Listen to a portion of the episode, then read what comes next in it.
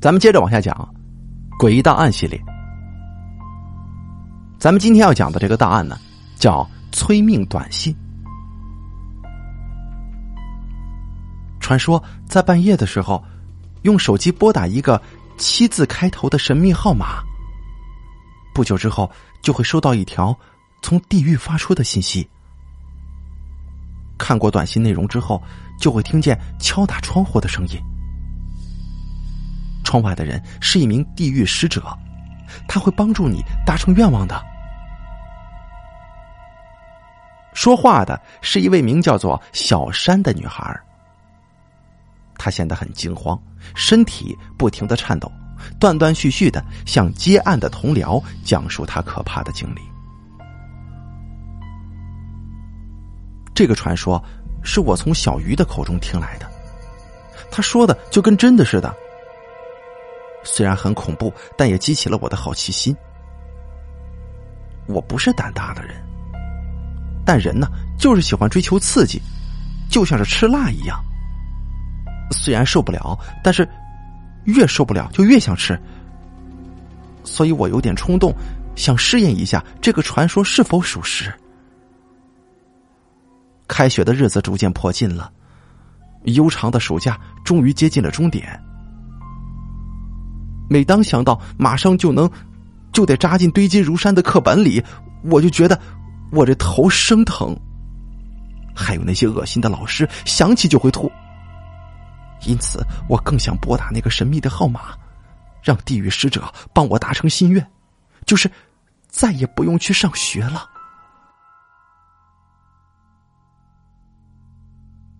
昨天的天气不是很好，整天阴沉沉的，似乎要下大雨。这下雨也好啊，起码会凉快一点，不用那么闷热。可是啊，老天爷就像是得了前列腺炎似的，憋了一整天也憋不出一滴雨下来。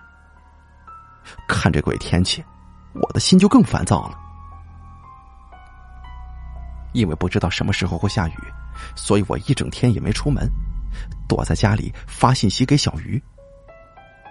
小鱼也在家里闷得发愣，而且他比我还惨呢。因为他家里停电了，他说给我发信息的时候，不时的有汗滴在手机屏幕上。我们就这么互相发着信息，聊着一些关于学校的事情。这再过几天就得回学校上课了，就得面对教数学的那个变态地中海老师，还有那个教体育的大色狼老师。小鱼跟我一样，都很讨厌上学。讨厌那永远都做不完的作业，讨厌那一科接一科的测试，讨厌那些披着人皮的禽兽老师。这聊着聊着，小鱼又提到那个神秘的号码了。他说：“想试着拨打这个号码，看看能否招来可以实现愿望的地狱使者。”我也很想拨打这个号码，看是否可以招来。这地狱使者，于是我们就约定一起拨打这个神秘的号码，让地狱使者帮我们想想办法，让我们以后再也不用去上学了。凌晨两点钟左右，我把房间的门窗全部关上，拉上窗帘，并且把灯也关了。准备好了之后，我就钻进被窝里，在手机键盘上按下那个神秘的号码。就在我的拇指停留在通话键上，犹豫着该不该按下去的时候，这手机呀突然就响了，并且震动了一下，我我吓得都跳起来了，把手机给甩掉了。我心慌慌的找回手机，看见屏幕上显示收到一条新信息的时候，我心脏跳得飞快啊，我头皮发麻。我还没按下通话键呢，还没拨通那个神秘的号码呢，这，这是谁发来的信息啊？虽然很害怕，但我还是按下确定键查看信息了。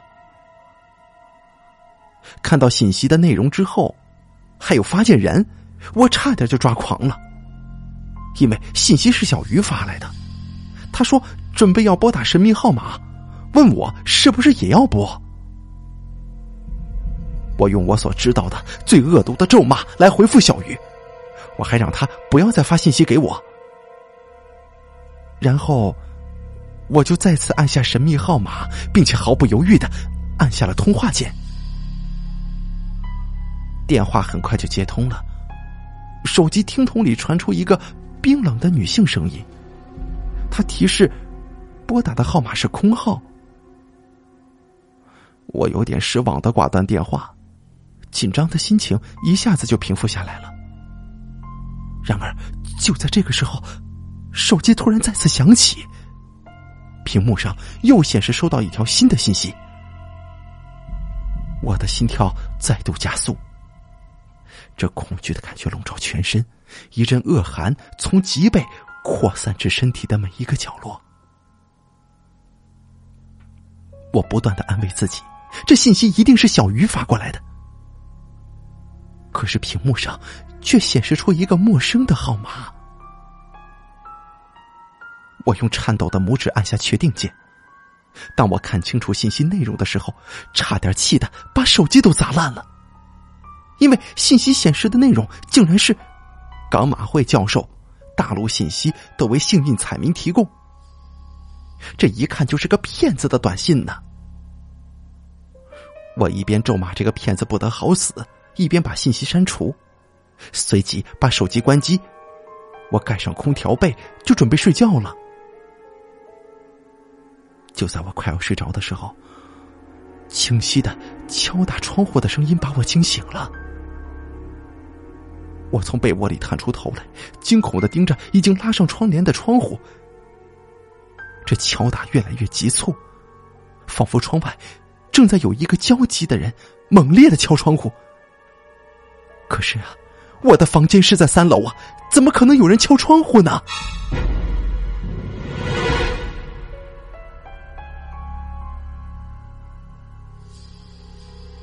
突然，窗外一片明亮，随即传来一声巨响，把我吓得滚下床底。从床底爬出来之后，我，我有一种想骂娘的冲动。这连老天爷也欺负我，竟然在这个时候下雨，还把我吓个半死。虽然知道是下雨，但是这雨点打在窗户上，就像是有人在外面不停的敲打玻璃窗户，让我的心中很是不安。于是，我就把被子盖过脑袋，希望能够尽快睡着吧。睡着之后，我做了一个梦，梦见一个年纪跟我差不多、肤色白的很吓人的女生。她问我为什么不打开窗户，为什么把手机关掉。我问她是谁，她说她叫静媛，是来帮我实现意愿的地狱使者。本来睡醒之后，我就把梦的内容给忘了，可是。当我把手机开机，我马上就收到了一条信息，而这条信息不但让我感到毛骨悚然，并且让我立刻回想起了昨晚所做的梦啊！那个信息是神秘号码发过来的，这内容是：为什么不打开窗户？为什么把手机关掉？我是来帮你实现意愿的地狱使者静源。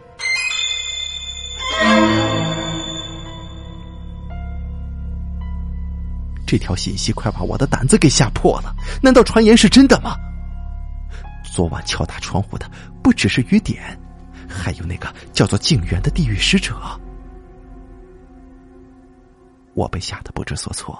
立刻拨打小鱼的手机，可是拨了好几次都是关机呀，我只好拨打他家里的电话。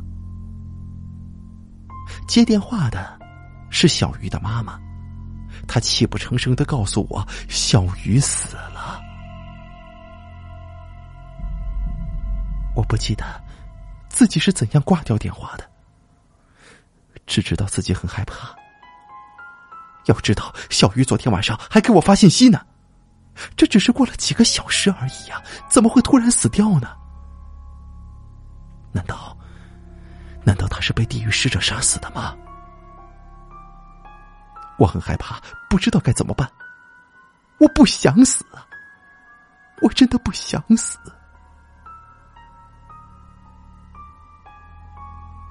这宗案子在小山向警方求助的第二天才转到我的手上。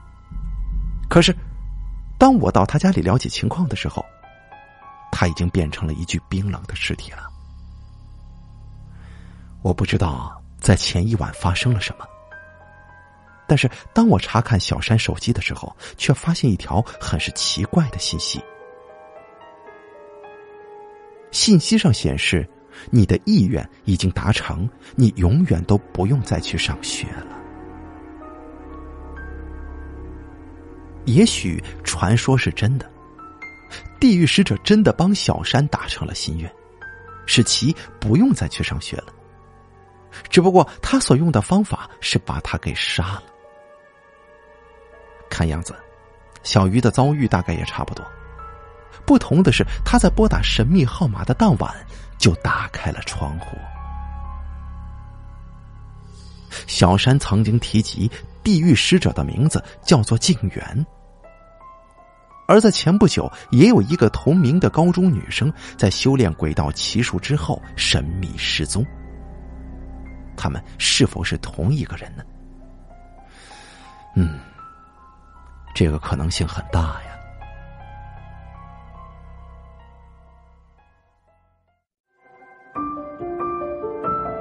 本期故事演播完毕。想要了解大凯更多的精彩内容，敬请关注微信公众账号“大凯说”。感谢您的收听。